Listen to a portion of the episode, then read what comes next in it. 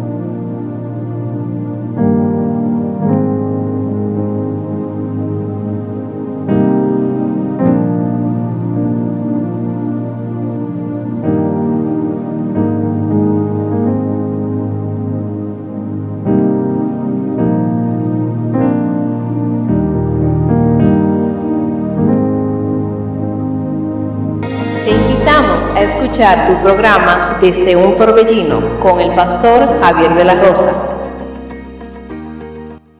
Él respondió y dijo, escrito está, no solo de pan vivirá el hombre, sino de toda palabra que sale de la boca de Dios. Mateo 4, 4, 4, 4, 4, 4, 4, 4.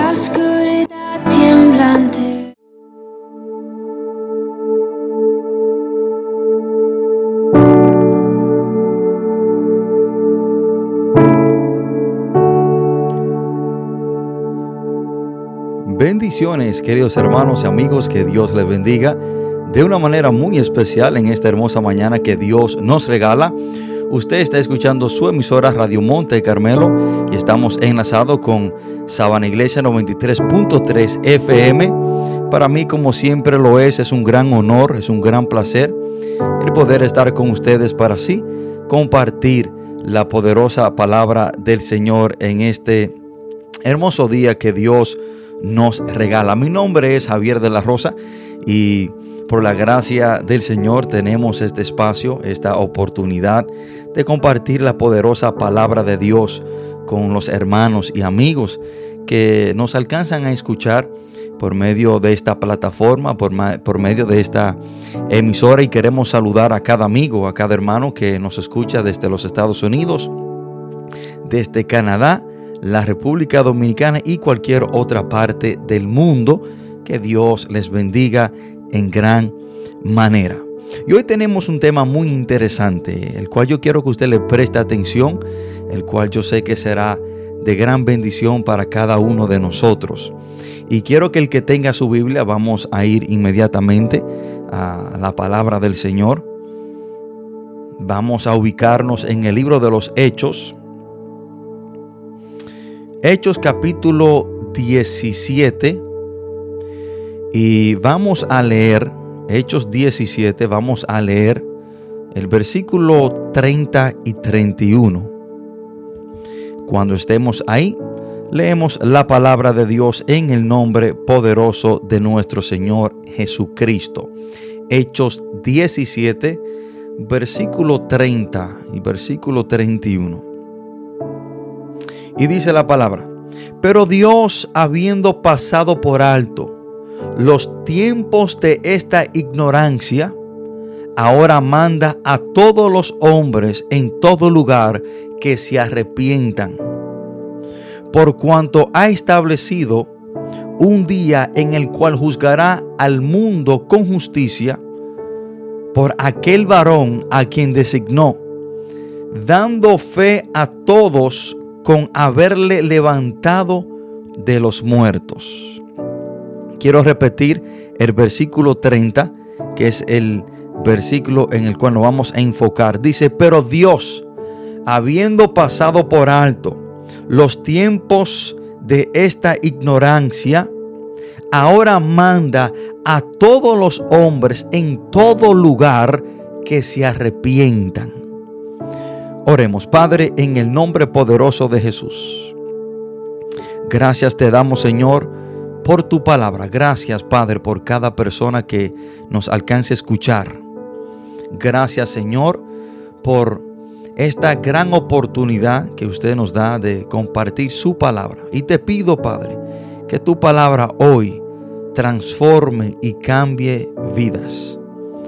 Espíritu Santo de Dios, le pido que me use y que al usted usarme, Señor, sea para gloria y honra suya y para el cambio de las vidas de las personas que han de escuchar este mensaje. Padre, yo le pido que sea usted tratando con cada persona personalmente. Y te pido, Señor, que este mensaje sea para bendecir. Que este mensaje, Señor, sea para levantar, sea para guiar, sea para fortalecer al débil y que este mensaje, Dios, de la gloria no sea para herir a nadie, sino para bendición y gloria suya, Señor. Padre, todo esto te lo pedimos en el nombre poderoso de nuestro Señor Jesucristo. Hermanos y amigos, hoy quiero compartir este mensaje bajo el título ¿Qué quiere Dios de nosotros? ¿Qué quiere Dios de nosotros? ¿Se ha preguntado usted en algún momento, ¿qué quiere Dios de mí? ¿Qué es lo más importante que Dios quiere que yo haga? Y es una pregunta que quizás ha pasado por nuestra mente o quizás es una pregunta que debemos hacernos. ¿Qué es lo que Dios quiere de mí? Y lo primero que quiero decirte y lo primero que quiero presentar y enseñar es que Dios no necesita nada de nosotros. Dios no nos necesita a ninguno de nosotros. Esa es una gran verdad que a muchas personas le choca. Es una gran verdad que muchas personas no quieren reconocer de que Dios no nos necesita. Dios no nos necesita a ninguno de nosotros y tampoco Dios necesita nada de nosotros. Y muchas personas creen que Dios necesita de ellos. De ahí es que yo he escuchado personas decir cuando se muere un familiar, fulanito se murió porque Dios lo necesitaba en el cielo. Dios no necesita a nadie en el cielo. Hermano y amigo, Dios no te necesita a ti, ni Dios tampoco me necesita a mí. O sea, que no es lo que Dios necesita de nosotros, sino lo que Dios quiere de nosotros. Y esta gran verdad es chocante para muchas personas y le duele a muchas personas escuchar de que Dios a ellos no lo necesita, porque el hombre le gusta sentirse necesitado. El hombre, eh, el, ser humano, le gusta sentir eh, ese, ese, de que personas dependen de ellos y, de que personas lo necesitan. Hermano, usted y yo debemos de entender que Dios seguirá siendo Dios con usted o con usted, conmigo o sin mí. Hermano, para Dios ser Dios no necesita la aprobación de ningún hombre ni necesita la compañía de nadie. El hecho de que Dios es Dios no depende de ningún ser humano, no depende de ninguna constitución, no depende de ninguna iglesia. Ninguna iglesia, ningún líder religioso ha establecido a Dios como Dios. Dios es Dios y Dios siempre ha sido Dios. Él es eterno. Dios no tiene principio y Dios no tiene final. Usted y yo no establecimos a Dios como Dios, no lo sentamos en el trono. No es como los presidentes, que el pueblo tiene que votar por ellos. Y por la votación del pueblo, ese presidente se puede sentar en la silla de la presidencia. Hermano, Dios está sentado en su trono. Y no fue porque usted y yo lo pusimos a Él como Dios. O sea, Dios no necesita al ser humano para absolutamente nada. Hermanos, Debemos de entender que Dios es soberano. Dios es eterno. Dios no tiene principio. Dios no tiene final. Dios es independiente del hombre, mas el hombre es totalmente dependiente de Dios. Escuchen lo que le voy a decir. Hermano, Dios es independiente del hombre. Dios no depende del hombre. Para Dios ser Dios no necesita al hombre, no necesita la aprobación ni el voto del hombre. Dios a ti y a mí no nos necesita para nada. Ahora, nosotros somos totalmente dependientes de Dios. Pues por Dios es que respiramos. Pues por Dios es que hoy estamos vivos. Pues por Dios es que hoy hemos comido, eh, hemos tenido alimento. Pues, pues por Dios es que en este momento podemos hablar, caminar, ver, oír y respirar. O sea, el hombre es totalmente dependiente de Dios y Dios es totalmente independiente del hombre. Hermano, Dios es santo, Dios es eterno, Dios es todopoderoso, Dios es completamente autosuficiente. Hermano, Dios no necesita de ningún ser creado. Escuchen lo que le estoy diciendo. Aunque esto a usted le choque, aunque esto a usted, hermano, eh, sea un poco conflictivo, aunque usted se quiera sentir que Dios a usted lo necesita, no, Dios a ti no te necesita, Dios a ti te ama. Hermano, Dios es autosuficiente, completamente autosuficiente. Hermano, Dios no necesita de ningún ser creado pero nosotros sí necesitamos de Él. Hermano, toda la creación, toda la vida depende de su sustento. El Salmo 104, versículo 14, 27 y 29 dice, Él hace producir el heno para las bestias. Y todos ellos esperan en ti, o sea, en Dios, para que les dé su comida a su tiempo les quita el hálito, dejan de ser y vuelven al polvo. O sea, Dios es soberano. Hermanos, si a Dios le hubiese faltado algo, dejaría de ser Dios.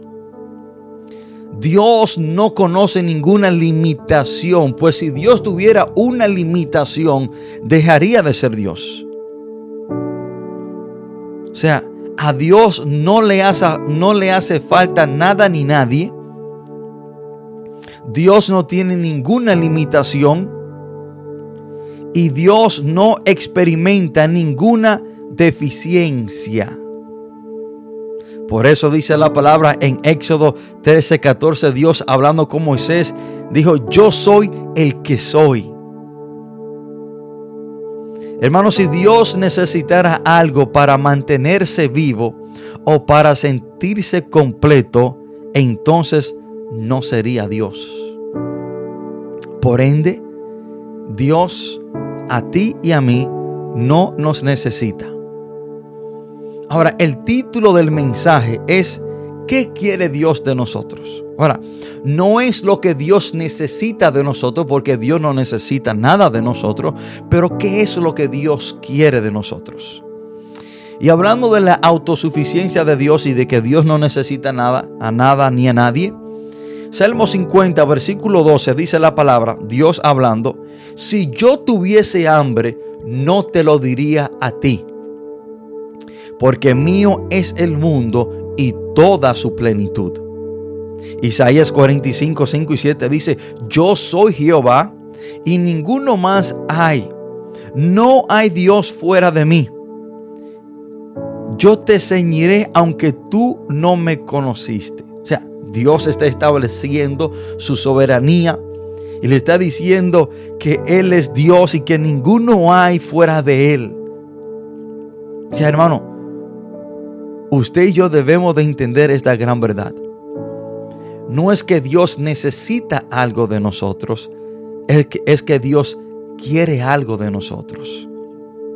Que son dos cosas totalmente diferentes. Ahora, ya que ha hecho esa aclaración en modo de introducción, quiero hablarte de qué es lo que Dios quiere de nosotros. Hermanos, Dios no quiere nuestros diezmos. Dios no quiere nuestras ofrendas. Dios no quiere tu cartera, Dios no quiere tu, tu, billetera, Dios no quiere tu casa, Dios no quiere tu vehículo, Dios no quiere tu negocio. Porque se ha salido a predicar por ahí algunas personas hablando que eso es lo que Dios quiere de usted. Hermano, Dios no necesita nada de esas cosas. Dios no quiere eso de ti. El libro de Ageo capítulo 2 versículo 8 dice la palabra, mía es la plata y mío es el oro, dice Jehová de los ejércitos. O sea, eso no es lo que Dios quiere. Ahora, ¿qué si es lo que Dios quiere de nosotros? El libro de los Hechos capítulo 17, el apóstol Pablo le habla a un grupo de personas que tenían varios ídolos y que tenían eh, una estatua hecha al Dios desconocido. Y el apóstol Pablo, en Hechos capítulo 17, versículo 30, nos dice qué es lo que Dios quiere de cada uno de nosotros. Miren, miren qué es lo que Dios quiere de nosotros. Dice la palabra, Hechos 17:30, pero Dios habiendo pasado por alto los tiempos de esta ignorancia. O sea, Dios pasando por alto los pecados que ustedes han hecho. Dios pasando por alto su gran ignorancia y que ustedes hacen estas cosas pensando que agradan a Dios, pensando que están haciendo el bien. Miren lo que dice la palabra. Ahora manda a todos los hombres en todo lugar que se arrepientan. Esto es lo que Dios quiere de nosotros. ¿Qué quiere Dios de nosotros? Hermano, que nos arrepintamos. ¿Qué quiere Dios de nosotros? Que nosotros vengamos a Él, que cambiemos de dirección. Dios quiere que todos los hombres se arrepientan. Ahora, ¿por qué Dios quiere que los hombres se arrepientan? ¿Por qué quiere Dios que todos los seres humanos se arrepientan? Para que no se pierdan por el amor que Dios nos tiene. Hermano, ¿qué es lo que Dios quiere de nosotros? Simple, que nos arrepintamos y vivamos para Él. Eso es lo único. Y al tú arrepentirte y vivir para Dios, el beneficiado serás tú, no Dios. Dios no se beneficia de absolutamente nada de tu arrepentimiento. Ahora, los beneficiados de arrepentirnos y vivir para Dios somos nosotros. Viviremos una vida plena aquí en la tierra. Viviremos una vida bajo la protección y el cuidado de Dios. Viviremos una vida en comunión con Dios. Viviremos una vida hermano, confiado por completo en Dios y tendremos vida eterna. ¿Qué quiere Dios de nosotros? Que nos arrepintamos. Hermano, esto es lo que Dios lo, lo, que dice la palabra de Dios. Miren lo que dice el apóstol Pablo. Ahora manda a todos los hombres en todo lugar arrepentirse. Esto manda Dios. Y si Dios manda a todos los hombres en todo lugar que se arrepientan, es porque esto es lo que Dios quiere. ¿Qué quiere Dios de ti, mi querido amigo y hermano que me escuche? Que te arrepientas. Ahora, ¿qué significa la palabra arrepentimiento? La palabra arrepentimiento significa cambio de mente hacia Dios. Esto es, esto es lo que significa la palabra arrepentimiento. Cambio de dirección, cambio de actitud cambio de plan de vida. Que si el plan de vida que tú tenías era hacerte rico, vivir la vida feliz y vivir de espalda a Dios, tú cambies de vida y comiences a vivir una vida para agradar a Dios y una vida para Dios. Cambio de mente. Es que tu mente ahora, tu enfoque sea Dios. Es que en vez de tú antes de vivir de espalda a Dios, viva abrazado de Dios, en comunión con Él. Hermano, significa cambio de mente hacia Dios, cambio de dirección. Arrepentimiento significa reconocer que usted ha estado viviendo de espalda a Dios y decidir vivir para Dios. Es reconocer lo malo que usted ha estado haciendo y ya no hacerlo. Es usted reconocer que por el camino que usted estaba caminando lo conduce a la perdición y usted decida cambiar de dirección y cambie el camino del pecado por el único camino que nos conduce al reino de Dios, el cual es Cristo Jesús, cuando él dijo en Juan 14, 6, porque yo soy el camino, la verdad y la vida. Arrepentimiento significa cambio de rumbo, cambio de camino, cambio de mente, cambio de actitud. Es usted, hermano, vivir de espalda a Dios. Es usted vivir una vida sin Dios. Es usted vivir una vida sin que Dios sea lo más importante. Es usted vivir una vida practicando el pecado y reconozca que usted tiene que arrepentirse, cambiar de mente, cambiar de actitud, cambiar de dirección y volverse a Dios, abrazarlo y quedarse con Él hasta que Cristo venga. Eso se llama arrepentimiento es usted dejar de hacer lo malo para hacer lo bueno. Eso es lo que Dios quiere. El ser humano por naturaleza cada día se aleja más de Dios. Mas cuando se arrepiente, decide caminar hacia Dios. El hombre hermano cada día que pasa se está alejando más de Dios, apartándose más de Dios, distanciándose más de Dios mas cuando decide arrepentirse, camina hacia Dios. Eso es arrepentimiento. Arrepentirse es reconocer que lo que usted ha estado haciendo está mal. Que lo que usted ha estado haciendo a Dios no le agrada. Y tomar la decisión firme y inmovible de no volverlo a hacer y comenzar a vivir una vida para Dios. No vivir una vida para ti. No vivir una vida para los demás. No vivir una vida para los vecinos o para los amigos. Vivir para Dios. Hermanos y amigos, esto es lo que Dios quiere de nosotros. Arrepentimiento. Es lo, que la, es lo que la palabra claramente dice. Ahora manda a todos los hombres en todo lugar a que se arrepientan. Esto es lo que Dios quiere de nosotros. Y vamos a ir a una pausa musical. Después de esta pausa musical vamos a seguir con la segunda parte de este mensaje, el cual yo sé, hermano, que será de gran bendición. Por favor, de quedarse en sintonía mientras escuchamos esta hermosa alabanza.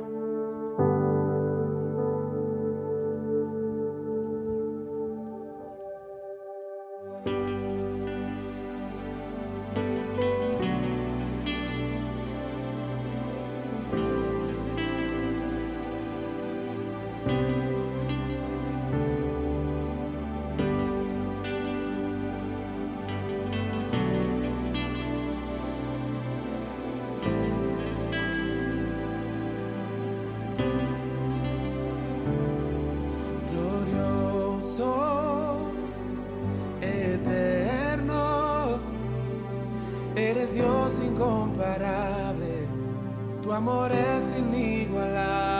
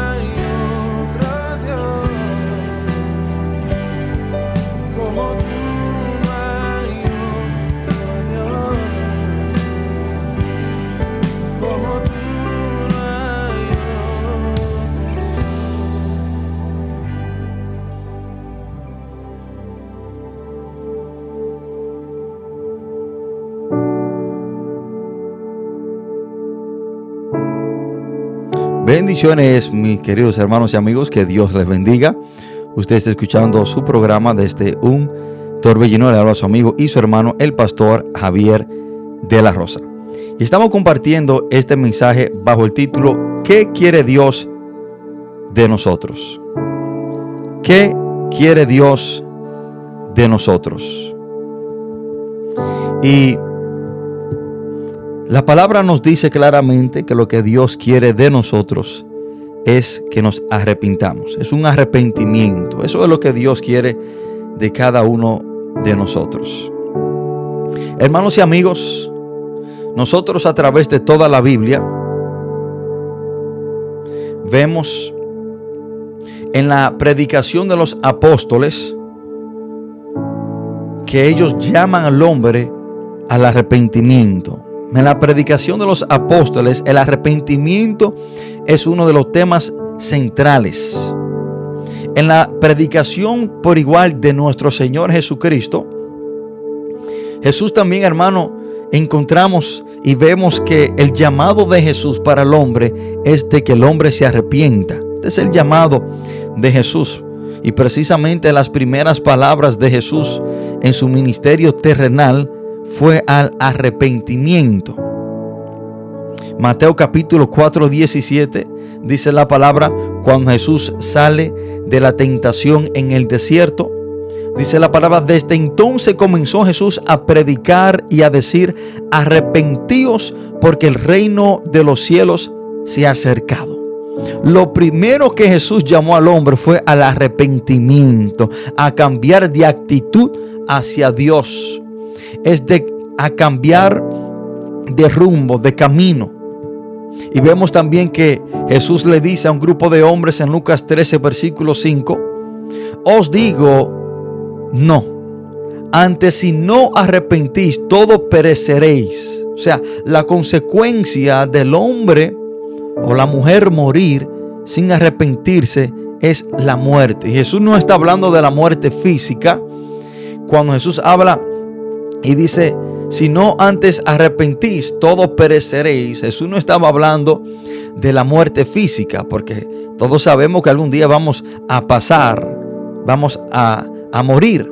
Sino que Jesús aquí estaba hablando y le deja saber a esa multitud de personas que la causa de no arrepentirse es morir eternamente. Y vemos también al apóstol Pedro, por igual el día de Pentecostés, en su sermón, Pedro termina invitando a los oyentes a arrepentirse de sus pecados y a convertirse a Cristo. Hechos capítulo 3, versículo 19. Pedro concluye su sermón con el llamado al arrepentimiento. Dice la palabra, así que arrepentíos y convertíos para que sean borrados vuestros pecados, para que vengan de la presencia del Señor tiempos de refrigerio. O sea, este es el llamado, este fue hermano la enseñanza céntrica de los apóstoles. Llamar al hombre al arrepentimiento y que se convierta a Cristo. Y vemos el patrón, vemos hermano la secuencia en la cual Pedro eh, dice estas palabras. Llama al hombre al arrepentimiento y después a convertirse a Cristo. Y dice la palabra que los pecados serán borrados. Ahora, el hombre tiene que reconocer que está mal para después comenzar a vivir para Cristo. Hasta que usted no reconozca que usted está lejos de Dios. Hasta que usted no reconozca que usted está viviendo de espalda a Dios. Hasta que usted no reconozca que usted está haciendo lo que a Dios no le agrada. No podrá vivir para Él. O sea, el hombre está llamado a arrepentirse y a convertirse a Cristo. Y Dios dice la palabra que nuestros pecados serán borrados. Ahora, ¿Para quién es el arrepentimiento? ¿A quién Dios llama al arrepentimiento? Bueno, el arrepentimiento, hermano, es para todos. Es para todo aquel que haya reconocido que está mal. Es para todo aquel que haya reconocido que está viviendo de espalda a Dios, que lo que está haciendo a Dios no le agrada. Precisamente esto dice Hechos 17:30. Ahora manda a todos los hombres en todo lugar. O sea, y cuando la palabra dice a todos los hombres, está hablando a toda la humanidad. El arrepentimiento es para todos. El arrepentimiento, hermano, es para el rico. El arrepentimiento es para el pobre. El arrepentimiento es para la prostituta, es para el ladrón. El arrepentimiento es para el adicto, para el homosexual. El arrepentimiento es para el asesino. El arrepentimiento es para todo aquel que reconozca que tiene que cambiar de camino, que tiene que cambiar de dirección, que tiene que cambiar de mente. Es para todo aquel que haya reconocido que ha estado viviendo de espalda a Dios. Es para todo aquel hermano y amigo que reconozca que está viviendo lejos de Dios y cambie de rumbo, cambie de camino, cambie de actitud, perdón, actitud hacia Dios. Ahora, este texto también nos dice otra parte muy importante. ¿Dónde debe una persona arrepentirse? Usted quizás lo piensa que esto es muy jocoso, pero hay personas que creen que deben de arrepentirse solamente en cierto lugar o, tienen que estar en una cierta ubicación geográfica para arrepentirse o quizás tienen que estar en una posición, eh, eh, en cierta posición para arrepentirse. Miren lo que dice la palabra de Dios en este mismo texto. Dice, en todo lugar. en todo lugar. No importa dónde tú estés, no importa de qué país tú seas, no importa cuál sea tu, tu tradición, no importa cuál sea tu, tu costumbre.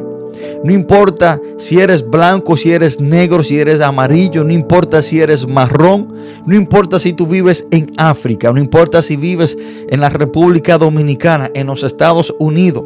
No importa si tú vives en una cueva, no importa si duermes o vives debajo del puente, no importa si tú estás en una prisión, Dios te da la oportunidad de arrepentirte. Hay personas que acusan y condenan mucho a los presos cuando se arrepienten. Ah, fulanito se arrepintió porque estaba preso, porque estaba en la prisión. Hermano, no hay lugar correcto o incorrecto para usted arrepentirse. La palabra nos llama a arrepentirnos en todo lugar. Tú no tienes que estar en una iglesia precisamente en este momento para arrepentirte. Tú puedes arrepentirte ahí mismo donde tú estás. Jonás se arrepintió en el vientre de un pez. Jonás reconoció que estaba mal. Jonás reconoció que estaba corriéndole a Dios, que le estaba corriendo a Dios. Jonás reconoció que estaba haciendo contrario a la voluntad de Dios y en el vientre de un pez se arrepintió. Hermano, sorprendentemente Dios no nos necesita. Pero Él nos ama apasionadamente. Y en su bondad Dios quiere que vivamos con Él para siempre. Por eso, Él quiere que toda persona, en cualquier lugar donde se encuentre, se arrepienta y venga a Cristo para que sus pecados sean borrados y pueda pasar toda una eternidad con Él. Este es el deseo de Dios. A esto Dios nos manda. Esto es lo que Dios quiere de cada uno de nosotros. Ahora, también debemos de saber y no pasar esto por alto de que hay una horrible consecuencia al hombre no arrepentirse. Hay una horrible consecuencia al hombre no arrepentirse. Hermano, segunda de Pedro, capítulo 3, versículo 9, dice la palabra, el Señor no retarda su promesa, según algunos la tienen por tardanza, sino que es paciente para con nosotros, no queriendo que ninguno perezca, sino que todos procedan al arrepentimiento. ¿Cuál es la horrible consecuencia de no arrepentirse? Bueno, vemos que Pedro coincide perfectamente con lo que dijo Jesús para que ninguno perezca.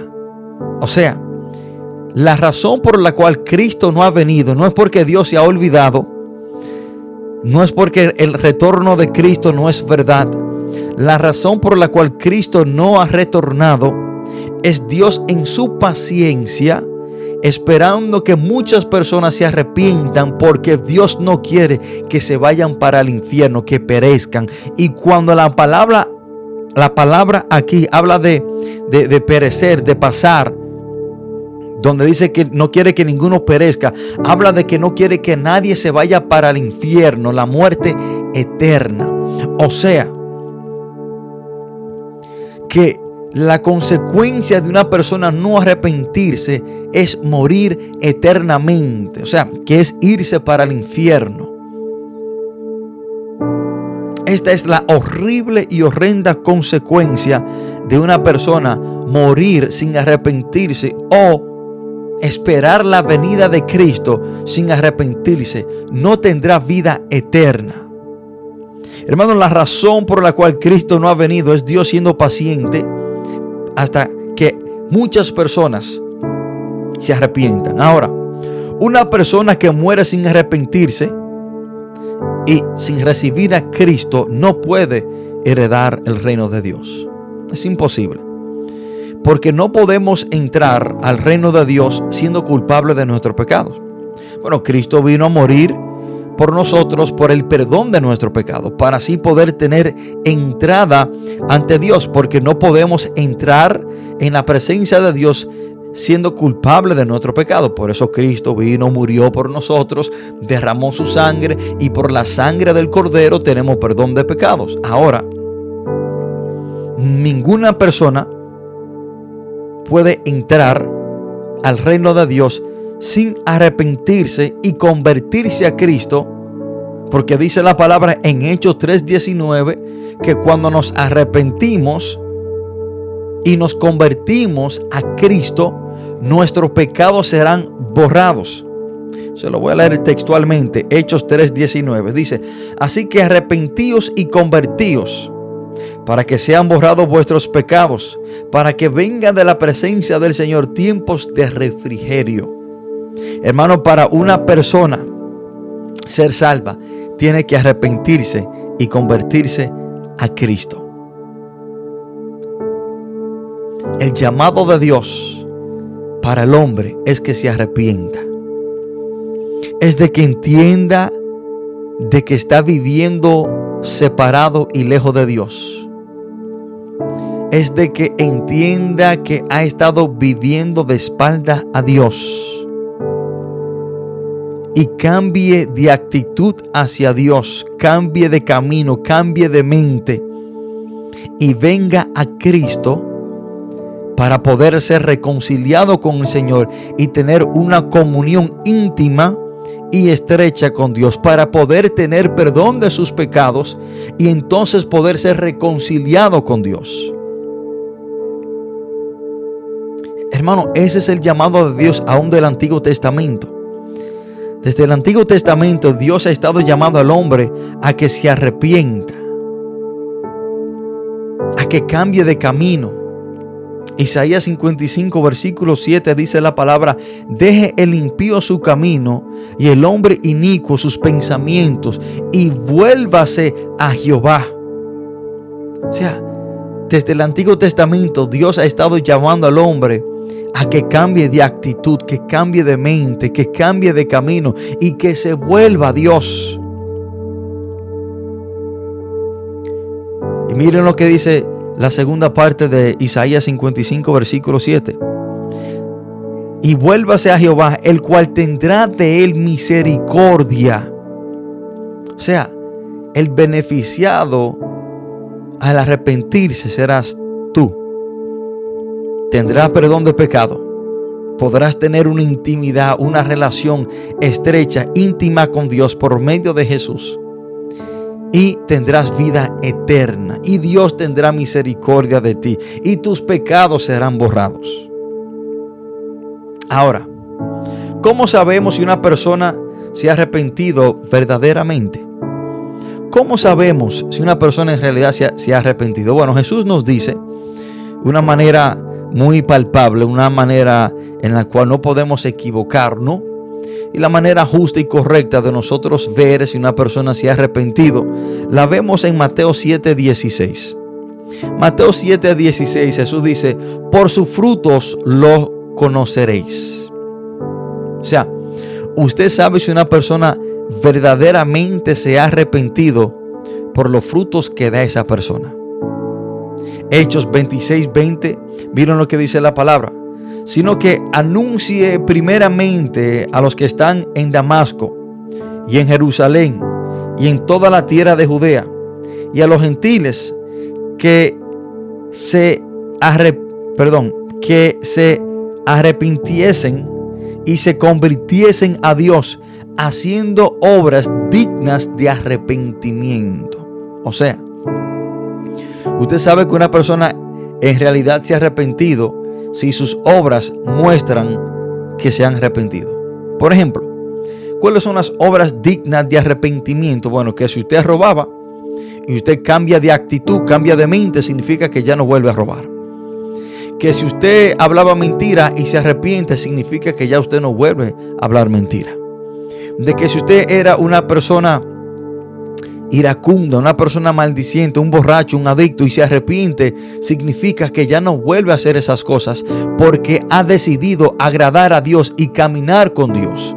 No caminar, no caminar lejos de Dios, no distanciarse de Dios, sino caminar hacia Dios.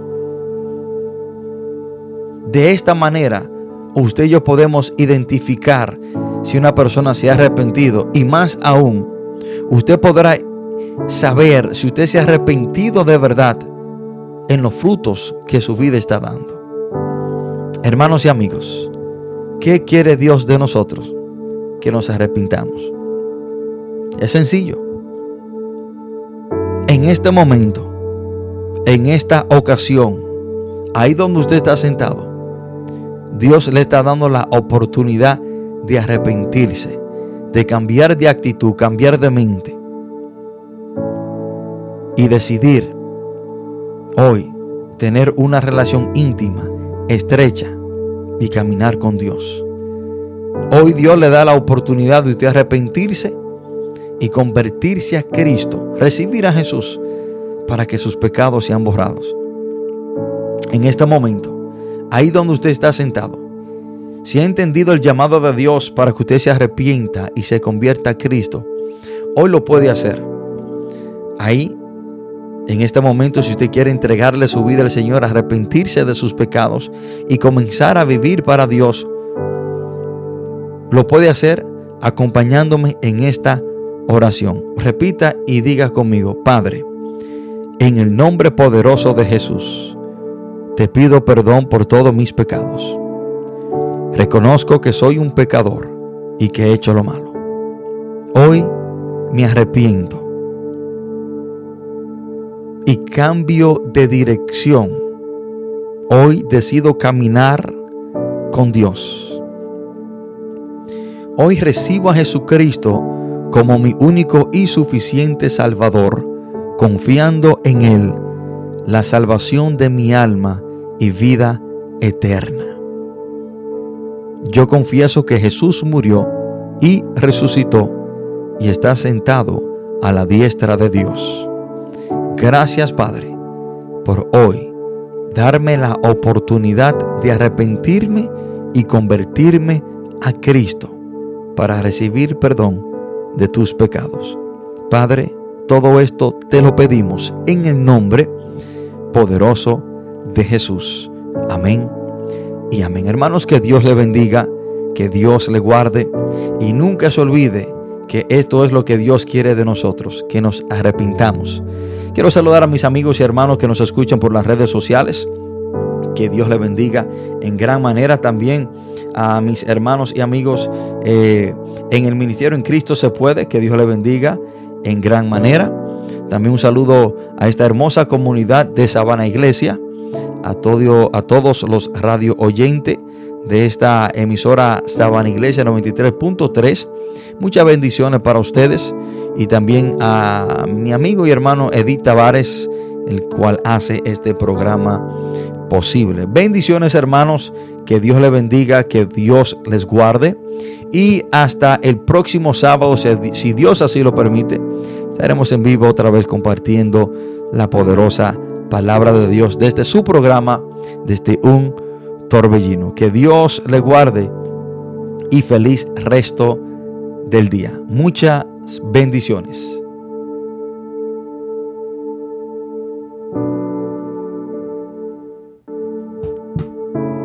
Gracias por escuchar tu programa desde un torbellino. Nos veremos hasta la próxima. Que Dios le bendiga. Dios le bendiga. Le bendiga.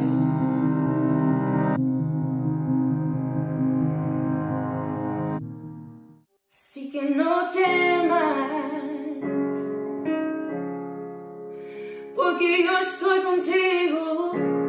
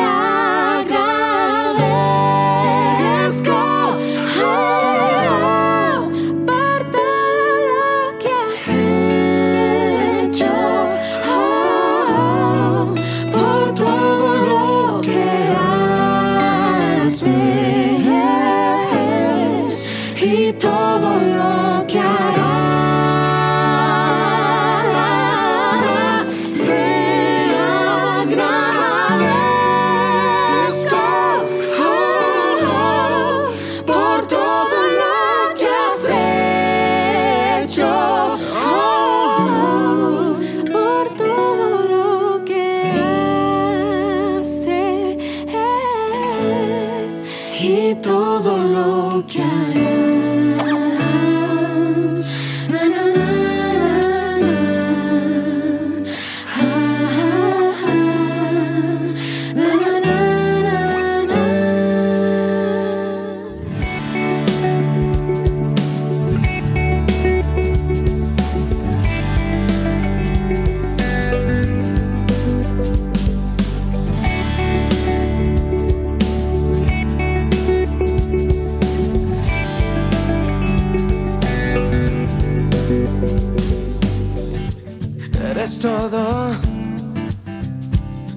yo siempre busqué, mi anhelo, el deseo de mi corazón. Ahora veo lo que antes no podía ver y por tu gloria, eso es que hacia adelante va.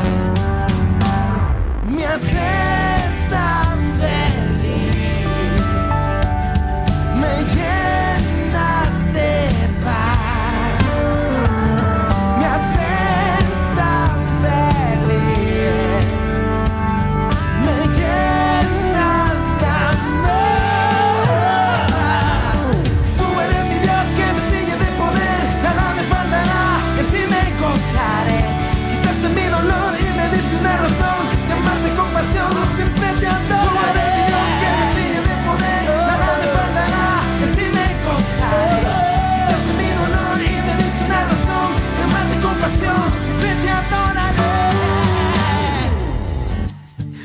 todo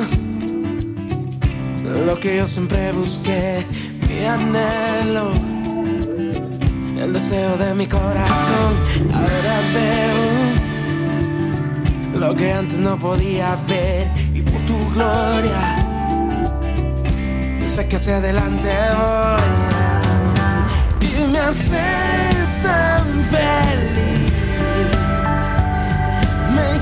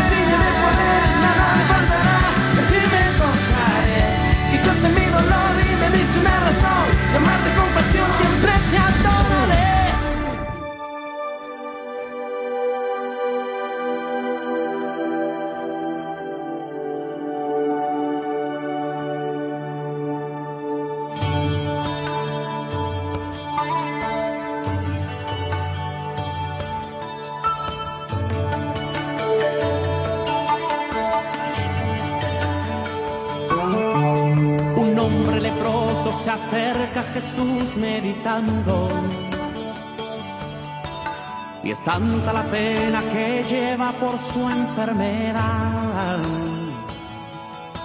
He oído que sanas a muchos sin nada cobrarle. Eh, he oído que haces el bien donde quiera que vas. Ah.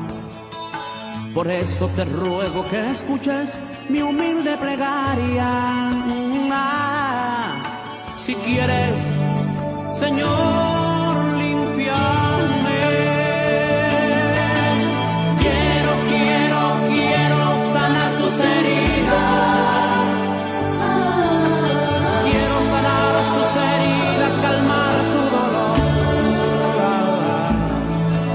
Oh, quiero, quiero, quiero que tú tengas vida.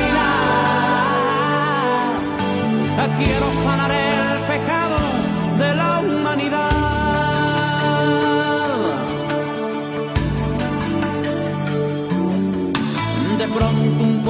Extraño recorre su cuerpo.